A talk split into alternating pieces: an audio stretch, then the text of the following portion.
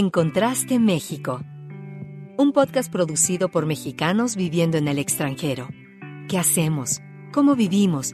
¿A qué nos enfrentamos y cómo podemos apoyarnos? El día a día de los mexicanos que vivimos fuera de nuestro país. Gabriela Romo y Jorge Rendón conducen este diálogo global. Escúchanos. Estamos contrastando opiniones y encontrando puntos de vista. Hola, ¿cómo están? Bienvenidos a Encontraste México. Yo soy Jorge Rendón Rivas, soy comunicólogo, soy publirelacionista y vivo en Reino Unido. Hola, ¿qué tal? Yo soy Gabriela Romo, comunicóloga también, psicóloga y vivo en Estados Unidos. Pues muchísimas gracias por escuchar este podcast que nace justo del placer de intercambiar opiniones, experiencias, puntos de vista y conversar sobre diferentes temas con mexicanos que viven en el extranjero. Así es, el día de hoy vamos a hablar de estilos de vida. Veremos cómo la COVID, el COVID-19 ha influido en todos los ámbitos del ser humano. Esto nos queda súper claro. Y ha hecho que pues, nos vayamos adaptando a nuevos procesos, pero también se han dado nuevas tendencias en diferentes sectores. En esta ocasión en especial vamos a hablar de una industria multimillonaria en el mundo y nos referimos a la industria del lujo. Platicaremos con una invitada acerca de temas de moda, de belleza y bienestar y veremos cuál es y también cuál será el nuevo significado de lujo después de esta pandemia que estamos viviendo. Y bueno, el día de hoy nos acompaña y estamos muy contentos de, que esté con nosotros Wendy Abascal de... la e, Exactamente, muchas gracias. Ella, eh, eh, Wendy es licenciada en Administración de Empresas con especialidad en Marketing por la Universidad Iberoamericana, eh, titulada Summa Cum Laude, generación 2001 en la Ciudad de México. Además hizo una maestría en Mercadotecnia por el Business School EDA en la ciudad de Barcelona en, el 2007. Bueno, ella ha sido ejecutiva de mercadotecnia con más de 16 años de experiencia trabajando para empresas líderes en la industria de belleza, de la moda, y bueno, y de la moda. Estuvo en L'Oreal, estuvo en The Steel, Lauder, eh, Companies, Coty, y además cuenta con una experiencia estratégica y gerencial en diversas categorías como cuidado de la piel, maquillaje, fragancias de diseñador y de lujo, color de pelo, eh, protección solar, productos para hombres y nutrio cosméticos. Ella además ha trabajado con diferentes culturas y, diferentes equipos multifuncionales para el mercado de México y en Estados Unidos. Fue reconocida por su trabajo al mejor lanzamiento global del año por la división de, fragancias de Steel Other Companies en 2011 y al mejor equipo de marketing del año por la marca Philosophy. Eh, esto fue, eh, bueno, con Coty, en 2015. Es, ella es aficionada a la industria de la moda y cuenta con una certificación en Fashion y Sustainability por el London College and Fashion and Caring Group. Ella ha participado como invitada en diferentes shows en New York, eh, bueno, eh, New York Fashion Week desde 2013 a la fecha y colabora eh, y ha sido colaborador editorial para la revista digital de estilo de vida Fashionalité, ¿no? Es actualmente eh, consultora en estrategia de marca, principalmente para nuevos negocios dentro de la industria del lujo en la ciudad de Nueva York. Wow, pues muchísimas gracias, Wendy, por acompañarnos. Y bueno, pues entremos a este tema, pero si nos ayudas a, tener como un contexto más general de, de, esta industria, de lo de lo que es eh, los sectores de moda, de belleza y bienestar. Cuéntanos qué significa, qué implicaciones tiene en la economía, en la sociedad. Ayúdanos a entenderlo. Pues. Hola, pues muchísimas gracias, eh, Gabriela y Jorge, por esta linda invitación a su podcast. De verdad, este, es, un gran honor estar con ustedes este día. Y pues sí, Gabriela, fíjate que el mercado del lujo es un mercado digamos, fascinante, ¿no? Es un mercado súper interesante que a veces puede parecer hasta un tanto misterioso, ¿no? Porque la gente a veces no sabe qué hay detrás. La gente solamente ve como grandes personalidades, grandes marcas desfilando por aquí, por allá. Pero al final del día estamos hablando de una industria este, que es multimillonaria eh, y es una industria que obviamente le da empleo a millones de personas en el mundo. Entonces, vamos a hablar, este, les voy a platicar un poco sobre pues, eh, lo que es el lujo y cómo se ha, eh, pues, cómo se ha desarrollado dentro de las diferentes industrias específicas como la belleza, este, el fashion y wellness y todo lo demás que va, que va dentro de este gran mercado de lujo. Entonces, para, pues, antes que nada, cuando uno habla de lujo, a veces uno dice, bueno, ¿qué, qué es el lujo? ¿no? ¿Qué es el lujo? Y si, y si uno busca en el diccionario, ¿no? que es la palabra, que es el significado de lujo hasta hoy, pues te tendrás diferentes definiciones como el lujo es todos aquellos bienes, arreglos, manufacturas, todos aquellos objetos que exceden lo necesario, ¿no? que sobrepasan los medios eh, normales. Entonces, pues al final del día decimos, bueno, que esto pues todo el mundo lo podemos, lo podemos saber, ¿no? Pero ¿qué es lo que ha pasado con este mercado de lujo a través, pues, de, del tiempo, ¿no? Y yo, pues, les comparto un poco mi, visión sobre el mercado de lujo a través de las distintas generaciones. Entonces, y les hablo del mundo de las generaciones uh, contemporáneo, ¿eh? O sea, si nos vamos a la generación, los boomers, a la generación X, el significado del lujo es un poco como más snobby, ¿no? Como más algo costoso, es solamente la marca, muy excéntrico, es como el, show off, como le, podamos, podamos llamar. Después, con las generaciones Y y la generación Z, este lujo, esta definición del lujo, digamos, se va transformando, ¿no? Se va transformando en una parte como más, eh, se piden experiencias únicas, aventuras completamente aspiracionales, experiencias, como ya lo dije, que nadie más ha vivido pero que hablan de personalización. ¿no? Estas generaciones buscan la personalización en todo, lo que, en todo lo que están haciendo y todo lo que están adquiriendo. Y ahora, si nos vamos después del COVID, que yo sé que vamos a tocar este tema después, pero pues se empieza también a transformar este, eh, este significado, ¿no? Este, lo vamos a hablar en un poquito más adelante, si no, pero también se empieza a hacer una digamos, autoexploración, ¿no? Se empieza a volver a back to basics, como yo lo podría llamar, hablar sobre la identidad, concientización, bienestar, eh, pues ya empieza a adquirir una parte más, un significado de mayor valor. Entonces, bueno, vamos a hablar sobre este mercado de lujo que, que es sumamente interesante. Nada más para que se den una idea, el mercado global de productos de lujo equivale a 285 billones de dólares este, en el 2020, ¿no? Y se espera que para el 2025 esta cifra pues se vuelva prácticamente a muy cerca de los 400 billones de dólares, ¿no? Es una industria que va creciendo, va creciendo. Y para también tener un poco el, contexto, ¿no? De todo esto, hablamos de estos productos como eh, la industria este, de, automóviles, la industria de bebidas, eh, la industria de la belleza, la industria de la moda, ¿no? Y en sí, la industria de la moda es una de las más también relevantes, se puede decir, porque a nivel eh, mundial esta industria representa 2.5 trillones de dólares, empleando a más de 60 millones de personas en el mundo. Entonces, este es un poco para que se entienda más o menos el contexto y la, relevancia. Cuando hablamos del mundo del lujo, cuando hablamos del mundo de, la moda, del mundo de la belleza, ¿por qué es importante?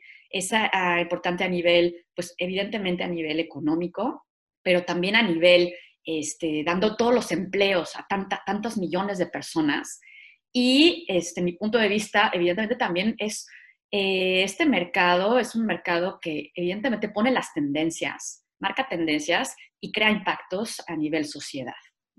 Muy bien, eh, pues yo, creo que con este panorama eh, tenemos ya una idea de, lo que estamos hablando. Es una industria muy fuerte, es una industria muy poderosa, es una industria que está presente además en todo el mundo. Y ahora, Wendy, cuando hablamos específicamente de esta industria de lujo, eh, ¿Nos puedes hablar, ahora sí, meternos a esta temática eh, que, nos está afectando a todos en, todas las, en todos los aspectos, que es el COVID-19? ¿Cómo, ¿Cómo nos puedes hablar un poco de cómo el lujo está adquiriendo este nuevo significado o si está adquiriendo un nuevo significado a raíz de, la pandemia. Totalmente, Jorge. Sí, tienes toda la razón. Este mercado es, está todo, en todo el mundo. Eh, es un mercado global y, este, pues sí, como, todo, como todas las industrias, el COVID ha afectado a, esta industria también, ¿no? A esta industria del mercado de lujo. La ha afectado a nivel eh, económico, digamos, una caída del 40%, y los pronósticos eh, dicen que va a tardar como pues, hasta dos años en poder recuperarse. Esto estoy hablando de la parte económica. Ahora, ¿cómo afecta, cómo nos está afectando a, como a la sociedad o a los, al, ser humano, ¿no? ¿Cómo nos está afectando este mercado? Entonces, como ya les había comentado anteriormente, eh, el significado del lujo ha ido evolucionando con las distintas generaciones y en el tiempo. Entonces, ahora, ¿qué es lo que pasa, no? Eh, llega el COVID y lo que sucede es que están cambiando las necesidades de motivación. Cuando nosotros hablamos de las necesidades de motivación, eh, imaginemos la pirámide de Maslow completamente invertida, ¿no? Que es lo que sucede durante y el post-COVID, donde ustedes, bueno, como sabemos, está el mercado de, lujo eh, se ve influenciado por la psicología del consumidor afluente, ¿no? Entonces, si este consumidor afluente o adinerado, digamos así, o el consumidor que tiene mayor poder adquisitivo, se siente bien consigo mismo y con una base financiera sólida, pues evidentemente se da permiso de comprar una cosita aquí, una cosita allá. Pero cuando no se siente de esta forma, pues realmente no, no lo va a hacer. Es así de sencillo. Entonces, ¿qué pasa? Pues que todas estas necesidades se ven volcadas, porque hay que recordar que en la pirámide de Maslow, este, hasta la punta tenemos esta parte como del eh, self-actualization, ¿no? Toda esta parte de vivir el, el highest potential, ¿no? De vivir la parte como más importante de tu vida, más aspiracional. Y es en este, en este pico, digamos, que es donde las marcas de lujo juegan eh, o, tienen ahí su rol, ¿no? Pero ¿qué pasa? Pues cuando estamos, eh, estamos hablando de que se ve amenazada la salud física y pues también eh, emocional y mental, psicológica de los seres humanos, de todo el mundo, incluida la sociedad afluente, pues cambia las prioridades. Entonces, eh, hay reportes ¿no? que nos hablan, eh, sobre todo en el pasado abril 20, 2020, que esta sociedad afluente cambia sus prioridades en su tiempo libre y se concentra más en conectar con familia y amigos, esto es un 57% de ellos es lo que están haciendo, ¿no? Ya vamos para un 40%, un 20% que se enfoca más también a ordenar sus hogares, tomar aire fresco, ejercitarse, realmente como volver a las necesidades básicas del ser humano. Entonces aquí es donde empieza a adquirir el lujo un nuevo significado, ¿no? Y este lujo que era, que empezó siendo como un, eh, eh, digamos, como un show off o algo así, pues ya se convierte en algo que, este, pues, te habla más de concientizar, te habla más de la identidad, habla más de las necesidades básicas y del valor, ¿no? Del valor real, de qué, de qué es lo que tiene mayor valor en mi vida, ¿no? Entonces, con todos estos cambios, pues hay una gran ganadora dentro del mercado del lujo y que es el nuevo lujo del bienestar o del wellness. Y aquí es esta industria global del wellness, que pues les estoy hablando de 4.5 trillones de dólares a nivel mundial. Aquí, estoy, aquí se incluyen los servicios y los productos relacionados con el wellness, como los spas, como las actividades físicas, como el personal care, este, inclusive hasta el real estate de wellness, ¿no? Que me refiero a casas como más eco-friendly o casas inteligentes, ¿no? que también se, se, entienden en este mundo de, del nuevo lujo del bienestar. sin duda, Wendy, lo que estás poniendo como un panorama es que han habido cambios, o sea, influenciado por, pues, eh, factores externos, ¿no? Digamos, a diferencia tal vez de otros momentos. Y en todo esto que tú hablaste como una conceptualización de lo que significa, ¿Cómo dirías tú entonces, más en concreto, de cuáles son estas nuevas tendencias y estilos de vida eh, dada la pandemia? Y digo, yo sé que tú estás en Nueva York, pero Nueva York es uno de los centros ¿no? que, que se ha conocido por muchos años, por décadas, que, o sea, mucho sucede ahí, ¿no? Entonces, tienes desde ahí, no nada más centrada en Nueva York, pero tienes esta visión global de qué es lo que está sucediendo. ¿Cuáles son entonces estas tendencias que tú estás viendo? Sí, completamente, Gaby. Fíjate que, eh, pues nosotros hablamos, bueno, surgen nuevas tendencias después del COVID, pero que en realidad lo, que, lo que me gustaría decir es que son tendencias que realmente ya existían, ¿no? Que lo que pasa con COVID es que las van acelerando o se ven, eh, se ven extra aceleradas, digámoslo, con la necesidad de, hacerlo por, esta situación eh, global. Entonces, yo te voy a hablar de ocho de las tendencias que, yo observo, ¿no? Este, que se vive a nivel global. Eh, muy de cerca se, está, se vive aquí en Nueva York y como tú bien dices, pues Nueva York es una ciudad que crea tendencias.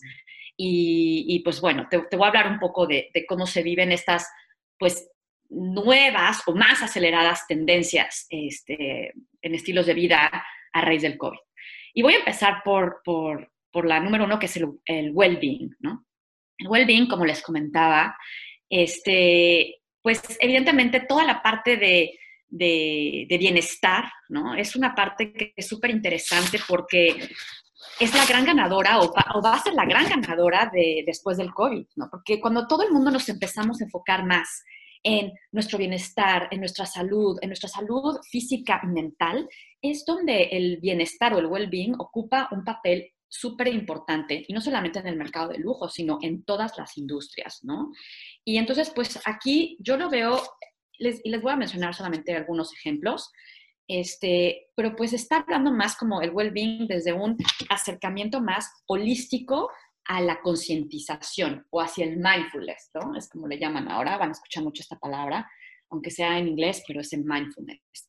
Este, entonces, pues se habla como de ejercicios que transforman eh, tu, cuerpo y tu mente. No nada más habla del yoga, ¿no? Pero se hablan de muchos otros ejemplos más de ejercicios que hasta ponen como en resistencia eh, el malestar, ¿no? Y hay, una, hay un ejemplo muy interesante eh, que es un fenómeno en Estados Unidos, sobre todo en Nueva York, que se llama The Class, una fundadora que se llama Trying to Me, que ella se encarga de, de, poner esta parte de resistencia al malestar en cuerpo y mente. ¿no? También se está hablando con esa tendencia, la parte de espiritualidad, este, de, hacer la práctica con, eh, con meditación, con cristales, la, la, parte de comer mucho más eh, saludable, ¿no? Ya no se trata de calorías, sino ya es en más la parte de calidad de la comida, ¿no? Y esto se le llama pues como el mindful eating, que es como una de las cosas que van a estar como muy en tendencia, todo lo que es plant-based o ayurvedic food. Eh, la parte obviamente en, en el sector de la belleza, pues todo lo que tenga que ver pues con el clean beauty, ¿no? Y todo esto que está como más acercado a, la naturaleza o a la natural. Esta es como la principal, digamos, tendencia. Luego tenemos la parte de sustainability, sustainability o sustentabilidad, que esto pues no es nuevo, en el mundo ya se ha hablado de esta terminología este, desde hace mucho, pero ¿qué es lo que pasa? Pues que ahora la sustentabilidad pues es, es algo que es básico y que es algo que debe de estar en nuestro día a día, ¿no? Y se entiende que muchos, la generación más joven, ¿no? Hoy perciben a la sustentabilidad como algo básico. Y una de las cosas bien interesantes es que a raíz del COVID, los consumidores empiezan a ver a las empresas y a sus marcas y decir, oye, si realmente estás haciendo algo para, para mí desde un punto de vista sustentable, quiero saberlo, quiero entenderlo y así voy a ver si realmente voy a seguir contigo, ¿no? Voy a ser fiel a ti. Ahora, el mercado de la, moda, como lo estábamos hablando hace unos minutos, el mercado de la moda es súper, eh, ocupa un papel interesantísimo en la parte de sustentabilidad. ¿Por qué? No solamente por lo que les comenté de los 2.5 trillones que representa en cuestión financiera y a los 60 millones de personas que está empleando a nivel mundial, pero también porque se entiende que es una de las eh, industrias que contaminan más en el medio ambiente, ¿no? Hasta se dice que esta industria, solo esta industria, pues eh, es eh, responsable del 10% de las emisiones del gas en el mundo. Estamos hablando que esto es algo pues muy grande y esta industria tiene muchísimo eh, que hacer eh, para poder ayudar a esta parte de la sustentabilidad, ¿no? Y bueno, ya hay muchos países que lo, están, que lo tienen como muy en avanzada y pues países como México pues va siguiendo las tendencias que vienen de Londres principalmente, de Estados Unidos después y obviamente Latinoamérica también es un gran, este, eh, gran en pro de la sustentabilidad del fashion. Y pues otros estilos de vida, ¿no? De que ahora se usa mucho más la parte de el resale o las rentas, rentar las cosas, ¿no? Rentar eh, productos de lujo. Eso se ve mucho en, en, fíjate que Nueva York es una de las tendencias que hasta está inclusive muy in, ¿no? O que está muy en moda. Eh, las casas eh, que, que, tienen bolsas de marcas muy, muy, muy de lujo, como un Hermes, como un Chloe, como un Gucci, y que las revende este, con tal de hacer toda esta parte de moda circular. ¿no? Luego, la tercera tendencia, después del COVID, eh, les voy a hablar del local love. Esta del local love, eh, pues es, evidente, fue como, se vio como muy forzada, es de las que más tomaron auge a nivel, eh, a nivel mundial. ¿Y por qué? Pues por obvias razones, ¿no? Porque la gente ya no podía viajar, porque hubo muchas de estas restricciones a, los diferentes países, pues de no poder entrar a los, distintos países. Entonces, pues esta parte de local todo el mundo la vivimos en la ciudad en la que estuvimos, ¿no? Apoyar a los pequeños eh, negocios que iban cerrando sus puertas, entonces todo el mundo decía, pues hay que apoyarlos, ¿no? Hay que apoyar al mercado de al lado, hay que apoyar a la tiendita del vecino, porque pues si no, la gente se queda se queda pues eh, sin comer. Entonces mucho hubo esta tendencia muy, muy grande, no solamente por eso, sino porque además cuando eh, tratas de, moda o cualquier otro producto eh, de lujo o cualquier otro, inclusive de, la, de, comida, es súper importante que exista un, em, que, se dé un abasto de los productos locales. ¿Por qué? Porque cuando tú estás haciendo un abasto de los productos locales, evidentemente estás eh, ayudando a disminuir toda esta parte de las emisiones de carbón por lógicas razones, por, el, este, por los transportes, ¿no? Que ya no estén los aviones o que los transportes, eh, los coches o demás. Entonces, pues como es algo local, entonces esto se ve disminuido. Entonces también es algo bien interesante de, de, lo que se puede, de lo que se va a ver y cada vez más y más, ¿no? Inclusive también esta parte como de ama tu, tu país, compra local, viaja local, para pues que sigas apoyando la economía la economía del país, que pues, todo el mundo se vio súper afectado por esto, ¿no? En Nueva York se vivió mucho, pero pues yo sé que en México también, también existió esta parte de, de la, del local love. Ahora, otra de las tendencias es brand purpose. Esta es la cuarta. Y pues brand purpose se refiere a que las empresas de lujo ahora tienen que volver a checar, a volver a darle como un check en su DNA, ¿no? Que sean marcas relevantes, que se vuelva como muchísimo más interesante lo que están ofreciendo o su razón de ser, más que el simple estatus. Porque, ¿qué es lo que pasa, no? Porque, no porque soy Hermes o no porque me llamo Louis Vuitton, este, ya todo el mundo me va a seguir comprando. Pues no, porque mi consumidor, que es esta sociedad afluente de la que hablamos, que también se vio afectada en su salud eh, física y mental a raíz de COVID, entonces, este consumidor va a decir, oye, tú Louis Vuitton y tú Hermes, ¿qué me ofreces como, como marca? ¿Qué estás haciendo tú por mí en mi necesidad actual? ¿No? Porque mis necesidades cambiaron. Entonces, ¿tú qué me vas a dar? ¿Cómo me vas a ayudar? ¿No? Y aquí hay un ejemplo súper interesante y yo me imagino que, lo habrán podido ver. Muchas marcas de lujo como Louis Vuitton, como Estée Lauder o como, este, pues bueno, básicamente estas y muchas otras más, seguro, eh, eh, hicieron una pausa en sus eh, fábricas, ¿no? en su línea de producción de sus productos regulares, para empezar a producir este, gel sanitizer. Entonces, decir, bueno, mi consumidor, pues yo no soy una marca que voy a crear gel sanitizer, pero mi consumidor hoy lo necesita. Entonces, yo hoy me voy a dar la tarea de ayudar en esta parte, ¿no? O sea, mi, no es que mi, mi brand purpose cambió, pero ya estoy tratando de hacer algo relevante para mi consumidor.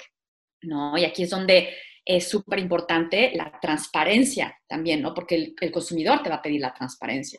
Y es donde las marcas pues tienen que volver a reevaluar su, su DNA. Ahora, eh, la otra tendencia, la quinta tendencia es social impact, que va muy de la mano, ¿no? Entonces, ¿qué pasa con esta parte de social impact? Pues bueno, cuando eh, vemos que, existen diferentes cambios en el DNA de las marcas, entonces se vuelven como un poco más conscientes de su papel y de su impacto y influencia en la sociedad. Entonces, muchas de estas marcas deciden em, apoyar a diferentes causas, ¿no? Como vida animal o pues apoyar a los océanos. Muchas de ellas están apoyando a la mental health, salud mental, educación o diferentes grupos minoritarios, ¿no? Como el Black Lives Matter, que fue algo que resonó muchísimo en Estados Unidos, y pues a raíz de que empieza en Estados Unidos, pues este, se difunde por todo el mundo, o pues lo ya súper conocido, ¿no? El Women Empowerment y toda esta estas, eh, parte de Social Impact. Entonces, esta parte de Social Impact se ve muy, muy, muy fuerte y se vio muy fuerte ahora en el último Fashion Show, marcas de fashion, grandes marcas de, de fashion que tenían inclusive en sus nuevos diseños las palabras de vote o Black Lives Matter o diferentes eh, formas de expresión, ¿no? Porque como sabemos la moda expresa lo que una sociedad quiere decir, ¿no? Entonces, ¿cómo están expresando toda esta parte? Y, y pues es sumamente interesante que las marcas se concienticen y que empiecen a tomar una parte más de impacto social. Y sobre todo esta parte también mucho en los Latinx, que también ahora se está hablando, y para los mexicanos es súper importante que estén al pendiente de este, pues, eh, impacto social o este grupo que se está como siendo cada vez más relevante en Estados Unidos, bueno, en Nueva York al menos, ¿no? Ahora, otra de las tendencias que surgen es el, como yo lo llamo, es el home hub, esta parte que también se vio súper acelerada, ¿a qué me refiero? Como que hacer tu casa el santuario, ¿no? Entonces, lo que para todo el mundo era tu casa, bueno, o para, digámoslo aquí, o para lo que normalmente era tu casa, un lugar donde te sirve para, pues, obviamente bañarte, comer, vestirte, dormir, ¿no? De un día al otro se volvió, no nada más en esto, pero se volvió también en tu gimnasio, en tu trabajo, en tu escuela, este, en tu área de recreación y además en tu lugar que te puedas descansar y que te puedas eh, desconectar de todo lo que sucede en el mundo exterior. Pues wow, ¿no? Aquí es donde dices, ¿cómo voy a convertir mi casa, o sea, en, en, otro, en, pues en, una, en algo totalmente diferente, ¿no? O cómo voy a emplear este papel de mi casa hoy. Y aquí es donde surgen pues diferentes modalidades dentro de la industria de diseño de interiores, ¿no? Estas industrias eh, en donde se habla muchísimo de la parte de do it yourself, eh, efectos de hacer eh, jardinerías o efectos de tener plantas, la gente está haciendo sus propios, los que pueden o que tienen jardines más grandes, haciendo sus, sus propios, digamos, potajes, que también habla de la parte orgánica, los diferentes colores que se pudieron haber visto en, este, en esta tendencia o en estos últimos meses sobre pues colores más tranquilos, más neutros, que puedan brindar paz. También se vio súper en boga el mercado de, eh, de los purificadores de aire, porque al final del día la gente decía, bueno, pues no puedo salir, o a veces el miedo de decir, bueno, igual el aire que está afuera pues es peor que el que tengo aquí adentro, pero ¿cómo hago para que mi aire dentro de mi casa esté purificado? Entonces estuvo muy en boga y en, un crecimiento muy importante este mercado, a un nivel que se pronostica que para el 2023 va a crecer a 30, va, va a valer 33 billones de dólares. Estamos hablando de un pequeño mercado, ¿no? ¿Quién lo hubiera pensado? Pero de los purificadores de aire, que se va a convertir en un gran ganador también de esta, de esta tendencia y pues todas las marcas de belleza con velas, diffusers y todo esto, que pues también es, tú quieres convertir a tu casa como en un, en un santuario, que se vuelve súper interesante. Ahora, otra de las tendencias, y ya nada más, pues me faltan dos, es la parte de calidad versus cantidad, ¿no? Quality versus quantity. Esto, pues realmente, a ver, no, no es una tendencia, esto es un esto es una forma de vivir de las marcas de lujo, ¿no? Es parte de su DNA y no importa la marca que seas o la industria que seas, pues la parte de calidad versus cantidad habla por sí sola, ¿no? Y aquí es donde eh, muchas pues, marcas se dan a la tarea de ver esto, el, famosísimo less is more, ¿no? Eh, que se vio en una de las grandes eh, fashion shows de Victor and Rolf, y que realmente fue como un, sí, pues algo que habla y todas las marcas de lujo lo saben. Y yo les comento como un, solo un ejemplo, el icónico hotel, el Waldorf Astoria, aquí de Nueva York, que existe desde 1931. se dio la, que en su momento cuando se, abrió era el hotel más grande del mundo, con más de mil habitaciones, lo que hace ahora es que se renueva y eh, se hace más pequeño con menos habitaciones y de esas habitaciones también las vuelven algunas condominios para que la gente pueda vivir ahí con un lujo pues totalmente excepcional, ¿no? Para crear esta eh, única experiencia de vida en, en, lujo. Y bueno, como esto, pues debe haber muchos mayores ejemplos, pero es algo que sigue ahí dentro de todas las marcas de lujo. Y pues la última tendencia eh, que se ve completamente acelerada y sobre todo en el, en el, mercado del lujo es la parte digital o el digital relevance o la parte de la importancia del digital. Y pues seguro me van a decir, oye Wendy, ¿cómo me estás hablando de digital? ¿No? Tenemos 10 años hablando de digital. Sí, completamente, o incluso más. Pero fíjate que hay muchas marcas de lujo que estaban como súper renuentes a este cambio y hay muchas marcas de lujo que decían, ¿sabes qué? No, yo soy eh, una marca de lujo yo no me voy a meter a la parte de digital porque no soy yo. Yo a la parte de lujo, una marca de lujo, me tienes que ver, me tienes que tocar, me tienes que oler, me tienes que experimentar y, este, y pues, pues no, Internet yo no puedo hacerlo pues sabes qué, marca de lujo, hoy en día no te queda de otra, porque la gente no te puede ver, no te puede tocar, no te puede ir, digo, me refiero físicamente, ¿no? No, ya no es lo que antes pasaba. Entonces, ahora estas marcas se tienen que ver en la tarea de cómo cambiar, cómo revolucionar, meterse, ¿no? De entrada a la parte de lujo y en, diferentes aspectos, que es aquí donde yo lo veo específicamente. Número uno, en, en eh, el aspecto de cómo cambiar su experiencia online, ¿no? El e-commerce.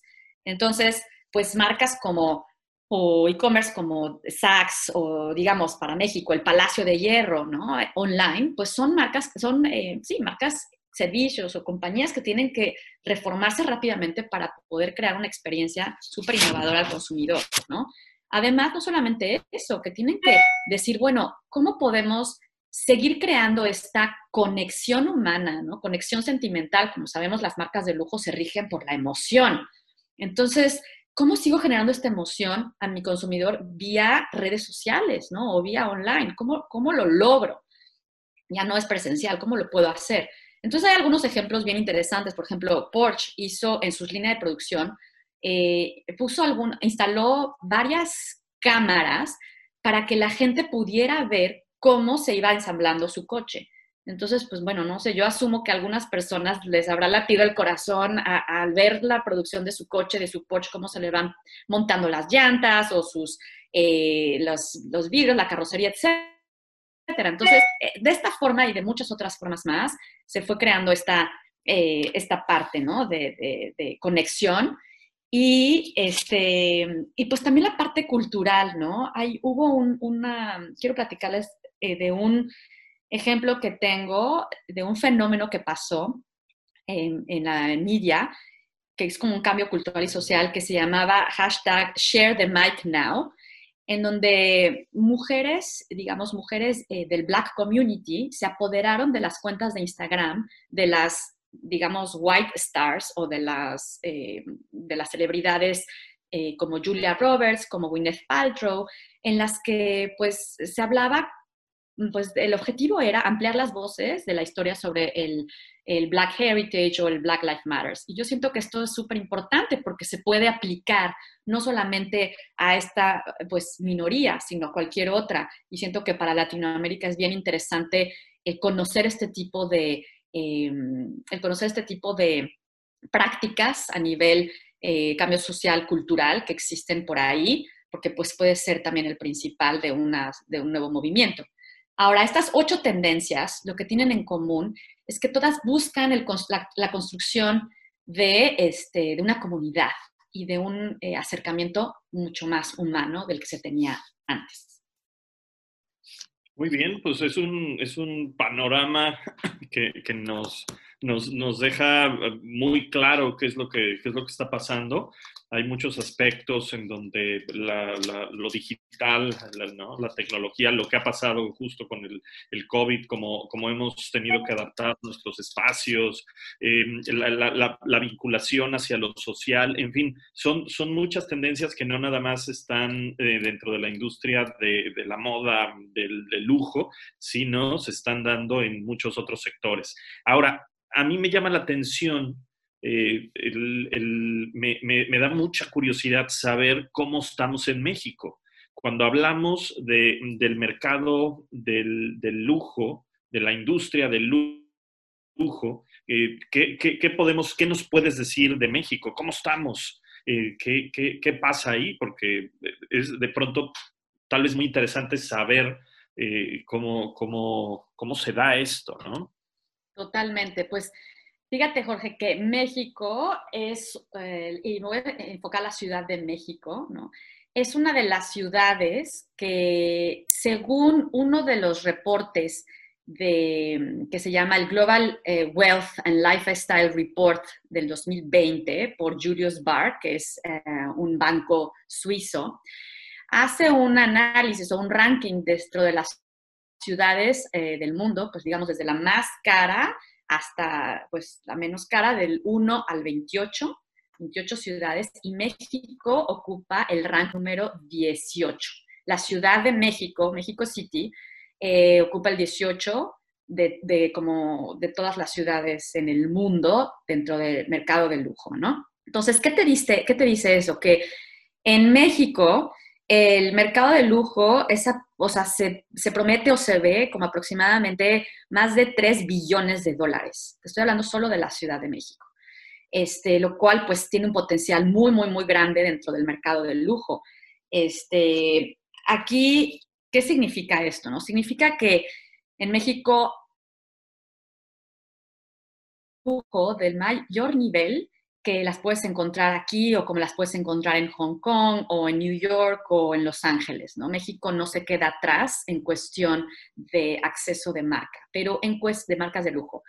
Em, y en cuestión de, valor, es súper interesante el, el saber que, por ejemplo, si tú estás hablando de servicios, no, servicios como un, un, entrenador personal o servicios de belleza o este tipo de servicios, pues la ciudad, la Ciudad de México eh, digamos que eh, es, se pueden encontrar estos servicios mucho más accesibles que en otras ciudades, pero si nos vamos a la parte de comprar productos de lujo per se, o sea, como comprar bolsas de lujo, zapatos de lujo, moda de lujo, la Ciudad de México eh, pasa el average a nivel mundial, o sea, es de las ciudades más caras para comprar zapatos o bolsas de lujo, ¿no? Entonces es súper interesante también entender eh, esta, esta parte, ¿no? Que a veces uno piensa, ay, bueno, es que en México todo es mucho más barato y a veces uno piensa que las marcas de lujo estandarizan sus precios a nivel mundial, que normalmente tendría que ser, pero no necesariamente, ¿no? Entonces aquí es donde ves, donde México pues es una de las ciudades más, más caras en esto, ¿no? Y México tiene muchísimo potencial y, como sabemos, pues México al ser tan relevante en la parte digital. Por la gran mayoría de, de gente de la población joven que existe en México, este, es súper interesante cómo estas marcas de lujo van a tener que crear ¿no? una, una conciencia diferente, una experiencia diferente, porque se tienen que convertir no nada más como todas las otras marcas, ¿no? En la parte de experiencia digital, pero decir, oye, ¿cómo voy yo siendo Hermes? ¿Cómo voy a cambiar mi experiencia eh, y lo puedo hacer tan increíble en una ciudad como la Ciudad de México. Entonces, yo creo que sí, sería una de... Siento que las ciudades, las marcas de lujo eh, podrían apostar a ciudades como México para llevar a cabo su nueva visión o sus nuevas estrategias en cuestión digital de lujo, eh, por mencionar solamente alguna. Oye, Wendy, pues la verdad creo que nos has dado como decía hace un momento, un panorama muy amplio de, lo que pasa en esta industria, de, hacia dónde se van un poco las, las cosas que lo hemos hablado mucho con, otras, en, otros podcasts de, otras áreas, hacia dónde se perfilan las cosas y esta, esta área por lo que implica económicamente hablando, pues es un área, eh, un, sector muy, muy fuerte. Y además, bueno, te agradecemos muchísimo que nos, que nos hayas acompañado en esta ocasión, en, en este espacio que tenemos que como sabes es, es, un espacio que va dirigido a, a, mexicanos que vivimos en el extranjero y, la verdad nos da mucho gusto, mucho orgullo de que, de, que haya personas mexicanos que estén trabajando en esta industria y en otras industrias en, en, el mundo. Y bueno, te agradecemos muchísimo por compartirnos tus experiencias, tu conocimiento en esta industria, en este sector y sobre todo trabajando en, en Nueva York como consultora eh, de, de, marcas de moda con startups, en fin, muy, muy interesante la, la, formación profesional eh, y, que, que, has tenido y toda la experiencia que tienes. Muchas gracias. Ah, pues muchas gracias, Wendy, como bien dijo Jorge, y muchas gracias también por escucharnos. Somos Gabriela Romo y Jorge Rendón, quienes realizamos En Contraste México, con la ayuda de Melania Ortega en la producción de este programa y también de Javier Cortés como asistente de producción. Escúchanos en Spotify cada 15 días y en redes sociales bajo el nombre En Contraste México. Hasta la vista. Muchas gracias, Jorge Gabriel. Muchas gracias.